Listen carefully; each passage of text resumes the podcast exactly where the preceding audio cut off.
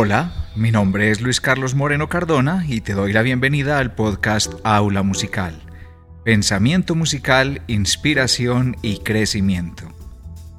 Me complace que estés escuchando este podcast. Es el episodio número 2, que es la continuación de un tema que venimos desarrollando en el episodio 1, realizado desde Medellín, Colombia. Te doy la bienvenida a esta segunda parte del tema llamado La primera vez. Sin importar si conoces o no los aspectos técnicos de la música, me propongo despertar tu interés e invitarte a observar las analogías que lograremos en este podcast y que los conceptos que abordemos te sirvan para aplicarlos a la cotidianidad y para enriquecer tus actuales puntos de vista sobre diferentes aspectos de la vida y de la música. Este es un podcast para personas que desean seguir musicalizando su vida y para personas que deseen llenar de vida su música. Te comparto mi experiencia de más de 20 años enseñando música y de casi 40 años aprendiendo a vivir. En esta oportunidad vamos a hablar sobre cuándo se puede decir que estamos enfrente de una primera vez, por qué nada vuelve a ser como la primera vez, quién es el responsable del éxito de una primera vez, cómo comportarse cuando te das cuenta que estás ante una primera vez y las características de una buena primera vez. Empezamos entonces con el primer tema, ¿por qué nada vuelve a ser como la primera vez? Creo que es un bloqueo mental. La mente tiene una parte que desea lo nuevo, pero también tiene otra parte de sí misma que está atada a lo que ya conoce y que asocia con lo que le brinda estabilidad. Es como si por una parte nuestra mente fuera un niño dispuesto a descubrir el mundo, pero a la vez la mente también es un anciano cauteloso que prefiere quedarse en casa y evitar el riesgo. Mientras el niño sueña, visiona, planea y se lanza, no tiene nada que perder y sí muchas cosas por aprender. El anciano, mientras tanto, está cansado en muchos casos o aprendió a conformarse con lo que conoce, y se encuentra a gusto en ese proceso de quietud, en donde su principal propósito es reducir los riesgos. Tanto el niño como el anciano que están hablando en nuestra mente tienen razón. Ambos aportan a esa palabra llamativa y de significado preciso llamado experiencia. La experiencia es una palabra que la pronuncias como un niño, cuando te refieres a lo que, a lo que quieres vivir y es una palabra que la pronuncia el anciano cuando se refiere a lo que ya conoce.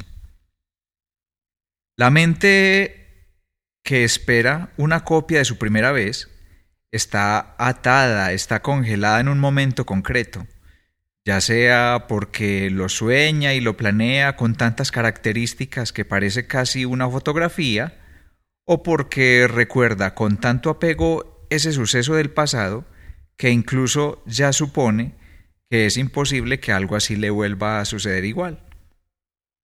Hay que aclarar que la mente, cuando la ponemos en esta dualidad de estar en el pasado o en el futuro, en ambos casos suele ser un poco pesimista, y por ello, ahora existe este auge de tantas disciplinas y prácticas que promueven el pensamiento positivo, y cada vez hay más interés en procurarse hábitos que nos suelten de un pesimismo, quizás un pesimismo heredado o quizás contagiado de los que nos rodean.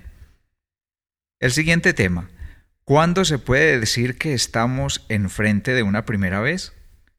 Leo un comentario en la red social que hizo Mera Mera. Ella dice que para ella una primera vez es renacer. Muy bien, gracias. Una buena primera vez tiene las siguientes características. La mente, la personalidad, la percepción de lo que somos está en completa entrega con lo que está sucediendo. No hay planes sobre cómo mejorar ese momento. La mente está tan identificada con lo que le está sucediendo que aún no empieza a evaluar y a comparar con lo anterior. Está tan anonadada y confundida, llamémoslo así, con la actual experiencia que no tiene tiempo aún de planear o de desear que esto que está pasando se repita.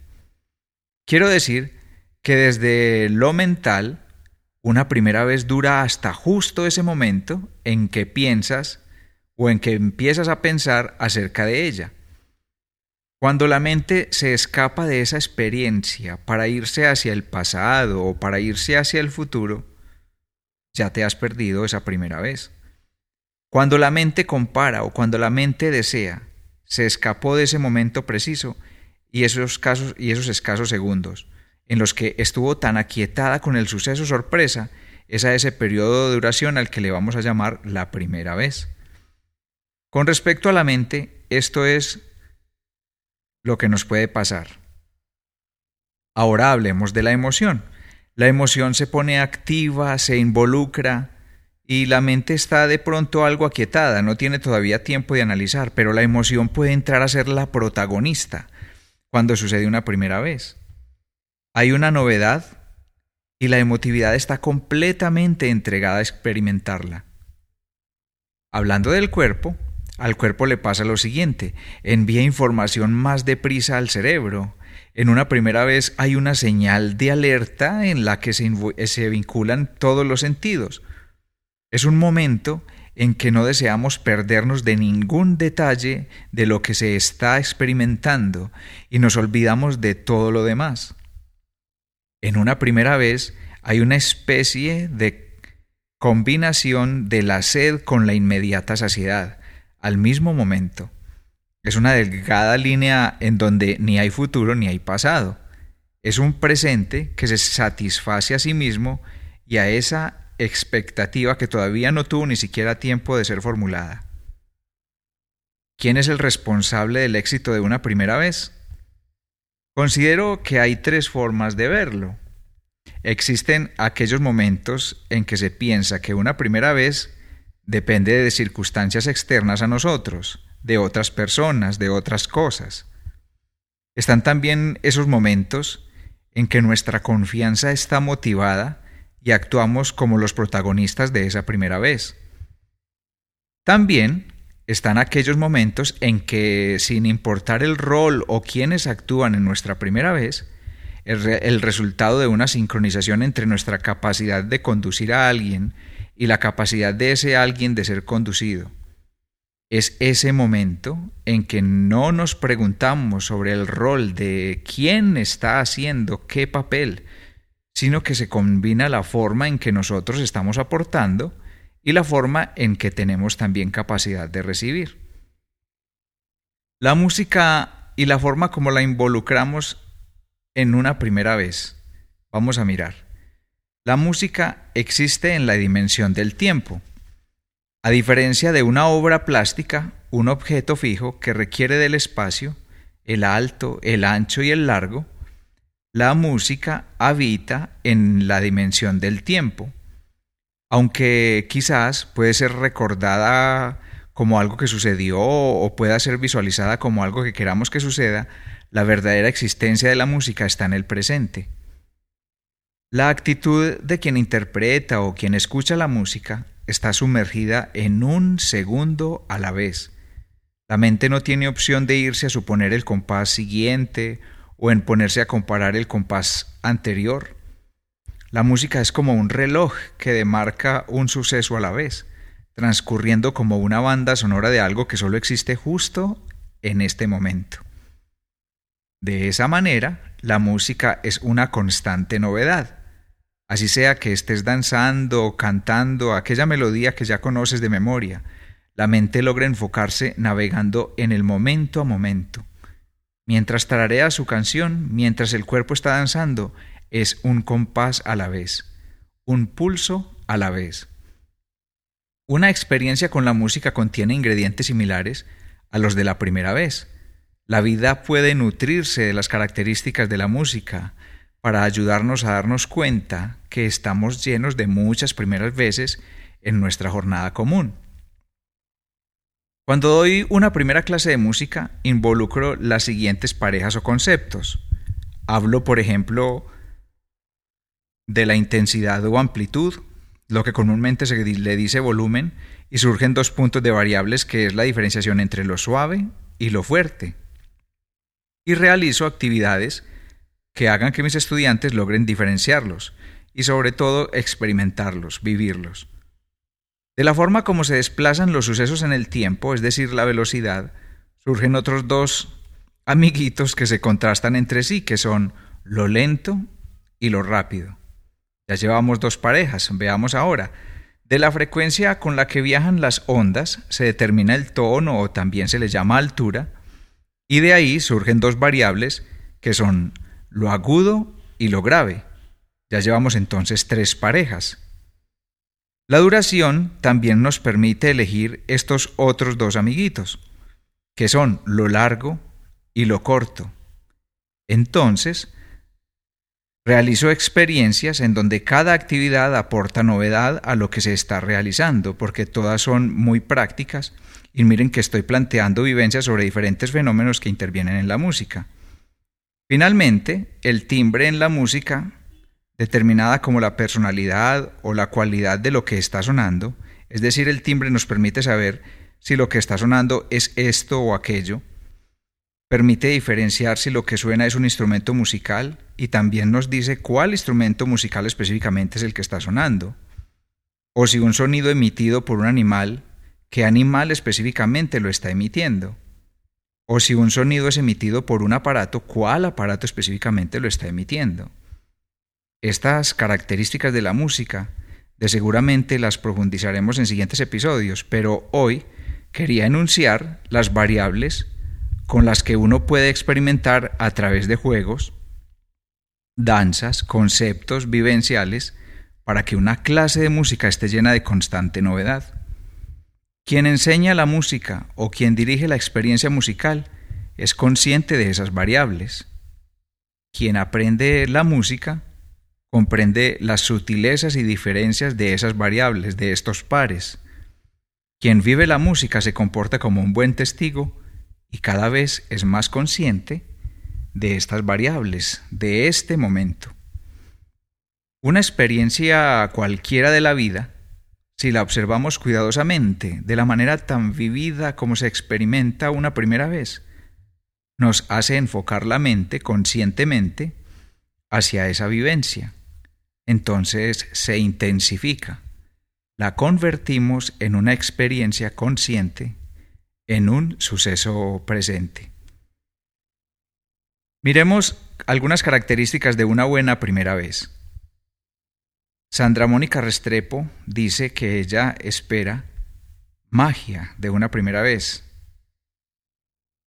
Mónica Alexandra dice que le alimente el brillo en los ojos y que le fortalezca la confianza. Estar de pensamiento presente hay espontaneidad y autenticidad. Elizabeth Delgado dice ser uno mismo. Eso espera ella de una primera vez. Continúo diciendo, en una primera vez no juzgas, no comparas, solo observas y te permites contagiarte de lo que transmite esa experiencia. Lina Marcela Maya dice que haya sonrisa, calma, ternura y química en el interlocutor. En una primera vez hay una disposición constante a la novedad, a estar siguiendo de cerca cada pequeño detalle y en una actitud optimista. Camilo Montoya Velázquez dice, ir más allá de lo que parece, de esa primera vez. Carla Jopia Villarroel dice, siempre expectante, siempre es una primera vez. Qué bonito eso. Bueno, ahora vamos a la pregunta ¿cómo comportarse ante una primera vez? Conclusiones extraídas de lo que hemos hablado anteriormente nos llevan a que no deberíamos cargarnos de expectativas de experiencias previas, no contagiarse a idealizar lo que aún no ha sucedido. Cuando la primera vez está sucediendo, la mente, la emotividad y los sentimientos están en disposición de experimentación y observación, así como los sentidos.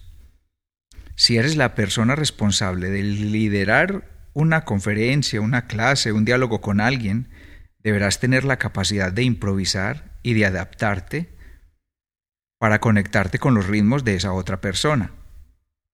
Sabrás en novedad porque cada elemento aporta, así como hablamos ahorita con la música, lo rápido o lo lento, lo fuerte o lo suave, lo largo o lo corto.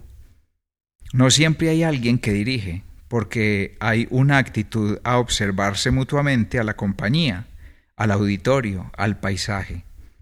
Una de mis frases dice, si la primera vez no fue exitosa es porque uno de los involucrados se dio ínfulas de experto. Ana María Restrepo Múnera nos comentaba, el milagro de crear sincronía con los ritmos del otro ser hacen una gran primera vez. Conclusiones, entonces, una primera vez no siempre necesita de alguien o no necesita de que algo sea completamente nuevo.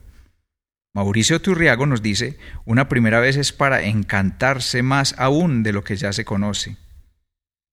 Concluimos entonces que una primera vez es toda aquella experiencia que seamos capaces de ver como novedosa, y para ello solo basta depositar una atención adicional a un suceso específico independiente, así esto sucedió por primera vez o no. Es más una actitud mental, una actitud anímica, y permitirse degustar la suma de todos los detalles para mantenerse en disposición de novedad. Otra de mis frases dice, una actitud de primera vez sucediendo siempre, maravillándolo todo. Otra frase, mirarlo conocido como si fuese la primera vez. María Camila Escobar nos dice que ella de una primera vez busca aprender, vivir la experiencia así sea por primera vez, eso es lo que enseña. Concluimos que de la misma manera que la música sucede en el tiempo y que vas con atención siguiendo un compás a la vez, podrás poner tu atención en las variables de lo suave y lo fuerte, en las variables de lo lento y lo rápido, los agudos y los graves, los timbres, los ritmos, las texturas, las densidades, pero siempre de actitud y de pensamiento presente. Una frase dice eh, de las que comparto en Twitter, una segunda vez es la oportunidad de inventarse una nueva primera vez. Y mira, también he escrito algo como esto, escribe en mí lo que quieras, soy tu historia en blanco, tu primera vez. Camilo Montoya Velázquez nos dice que busca en una primera vez lograr que siempre sea como la primera vez. El mejor ejemplo de eso es la experiencia de recibir clase con el maestro Vicente Mejía, nos menciona Camilo su entusiasmo en cada clase como si fuera siempre la primera. Espero haberte brindado información que te genere inquietudes para que consultes más sobre el tema de este día. A las personas que interactuaron conmigo a través de las redes sociales, les doy muchas gracias. Con mucho respeto y cariño incluí sus aportes, espero continúen siendo parte de la interacción del podcast Aula Musical. Hasta aquí hemos llegado con la segunda parte de este tema eh, las inquietudes, sugerencias o comentarios te invito a que los hagas a través de iTunes, en donde además puedes calificar con estrellas y esto sería muy importante para estimular la posición del podcast. También puedes dejar tus comentarios en iBox, Castbox, SoundCloud, Blogger o en la página oficial aulamusical.com. Cada mensaje es muy importante. Si deseas hacer algún tipo de comunicación adicional o comentario, también estoy atento en mis redes sociales en donde me encuentras como Aula Musical en Instagram, Telegram, Facebook, Anchor, Twitter, YouTube. Este episodio lo comparto también textualmente en la página www.aulamusical.com slash primera vez. Mi nombre es Luis Carlos Moreno Cardona del podcast Aula Musical.